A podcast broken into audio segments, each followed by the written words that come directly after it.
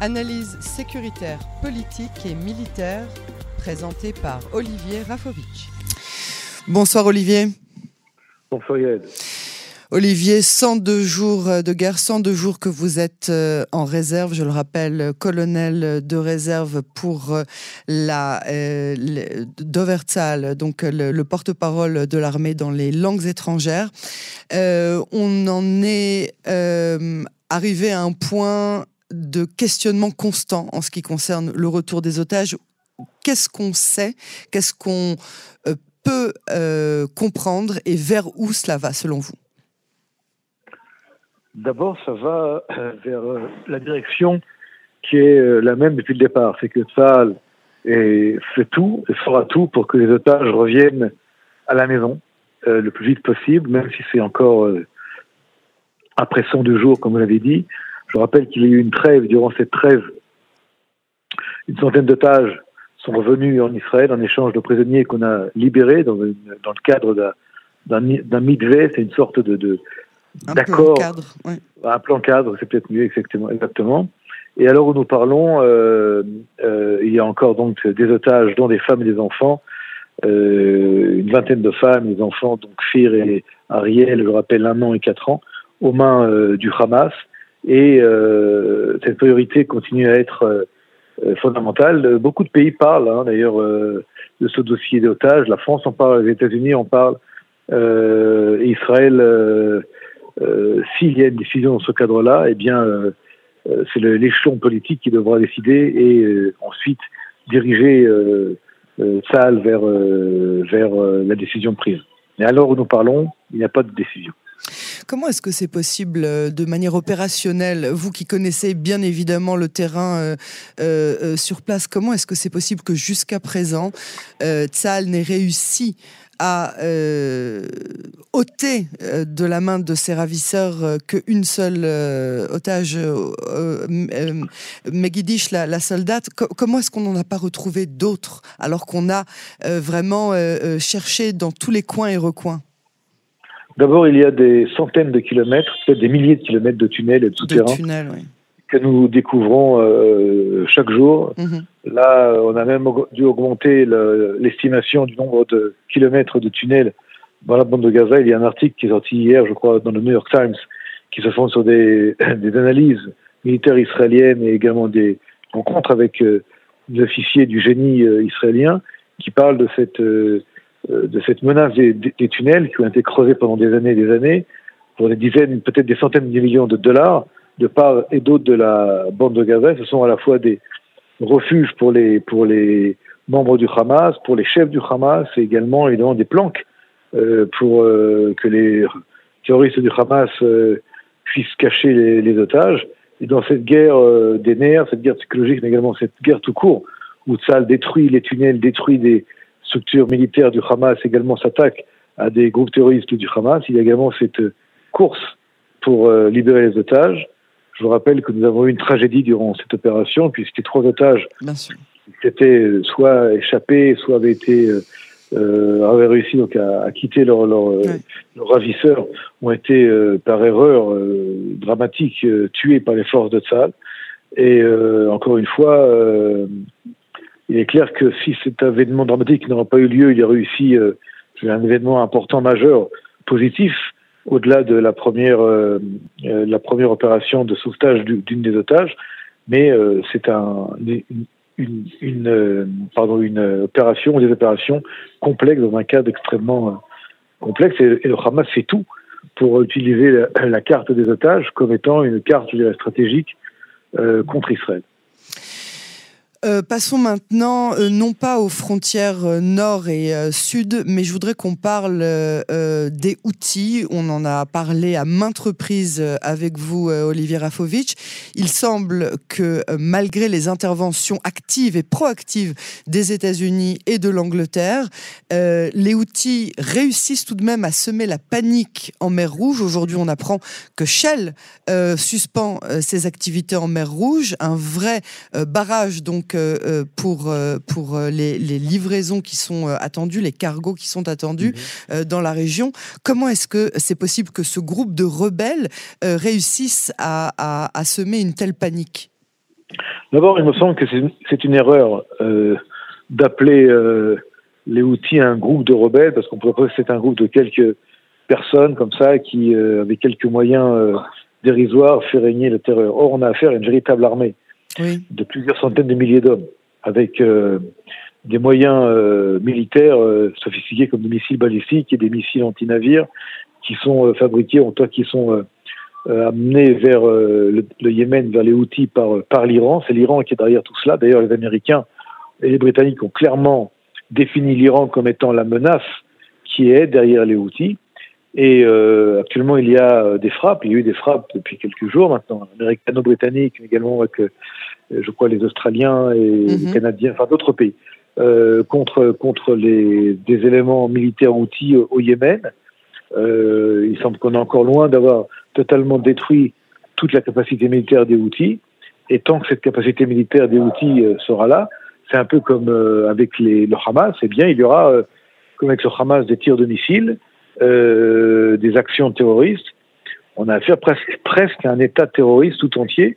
Le Yémen sous la houlette des, outils, comme la bande de Gaza est sous, ou était en tout cas à 100%, sous la houlette des, du Hamas. Et vous voyez le temps que ça prend pour une armée comme l'armée d'Israël de détruire le Hamas. Vous voyez aussi comment ça peut prendre de temps pour détruire les outils. Encore une fois, on a laissé, le monde a laissé des groupes terroristes devenir des véritables monstres terroristes. C'est le cas des outils, c'est le cas du Hezbollah, c'est le cas également du Hamas.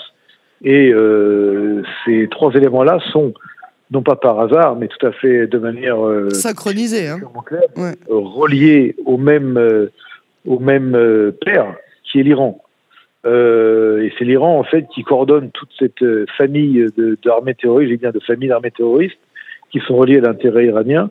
Et par par les par les Yéménites Houthis, par les Libanais Hezbollah et par les Palestiniens euh, Hamas, c'est bien l'Iran qui actionne ces marionnettes ici contre Israël, ici contre Israël au nord, là contre les intérêts américano-britanniques et, autres dans le golfe d'Aden et dans la mer Rouge. Et euh, tant que je dirais, les chefs iraniens seront derrière tout ça, soit que l'argent iranien euh, continuera à, à, approvisionner les caisses de ces groupes terroristes et en armes et en, argent, eh bien la menace continuera à être. Donc il va falloir à un moment donné savoir est-ce que, le monde veut continuer à être face à des groupes terroristes et laisser l'Iran continuer à être euh, la pièce maîtresse. Ce soir, nous avons appris par exemple que euh, les terroristes du djihad islamique font des tyronoutes, font des, leurs classes militaires en Iran, dans des classes spéciales de 15 jours. Donc ils quittent le bande de Gaza, ils passent par l'Égypte, puis de l'Égypte ils passent en Syrie, de Syrie au Liban, de Liban à l'Iran, ensuite ils vont venir euh, dans la bande de Gaza. On voit que l'Iran est derrière, et derrière ces, ces groupes terroristes, et c'est très inquiétant, très grave. Et euh, le monde euh, voit, sait, et il va falloir euh, qu'on se demande, euh, se, se, poser la question de savoir comment en fait arrêter cette menace terroriste qui devient aujourd'hui une menace, euh, comme on voit avec les outils en mer Rouge, une menace qui, qui, qui, pose un problème au commerce international, à l'approvisionnement en essence, en pétrole et puis en d'autres denrées, qui va faire monter les prix.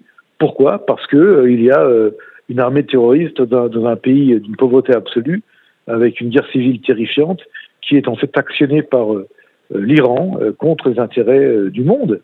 Et ça, c'est quelque chose qui va devoir à un moment donné être discuté et peut-être mis sur la table aux Nations Unies pour vérifier pourquoi.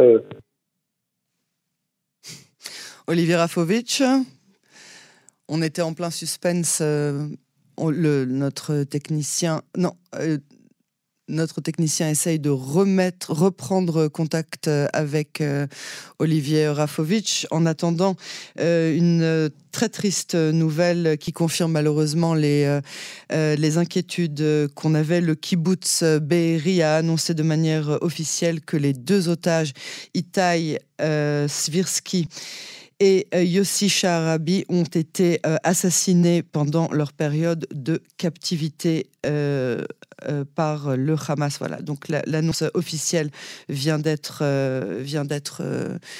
faite maintenant. Olivier Rafovitch, est-ce qu'on vous a récupéré? Oui, oui, mais je ne savais pas que j'avais été. Sauvagement coupé, ouais. Sauvagement coupé, oui. Euh, donc, on était donc sur les outils. En attendant, j'ai annoncé à nos auditeurs la, nouvelle officielle qui vient, de, qui vient de tomber sur le décès des. la terrible nouvelle. La terrible nouvelle. Ouais. La terrible nouvelle qui montre encore une fois que le Hamas, c'est pas seulement un groupe terroriste qui kidnappe, un groupe terroriste qui tue, qui assassine, qui viole, qui brûle. Et cette euh, série de décès annoncés ensuite, parce que ça doit vérifier tout cela, prouve le, danger absolu et terrifiant de ce groupe terroriste qu'il va falloir continuer à combattre. Mhm. Et également, comme vous, euh, comme vous l'avez demandé tout à l'heure dans votre première question, il va également tout faire pour, pour aller euh, tout faire pour, pour, pour, pour libérer nos otages et les faire revenir à la maison parce que le temps presse. Alors, euh, au moment où on parle, le, Qatar euh, euh, a annoncé qu'un accord a été conclu pour faire rentrer des médicaments via la Croix-Rouge.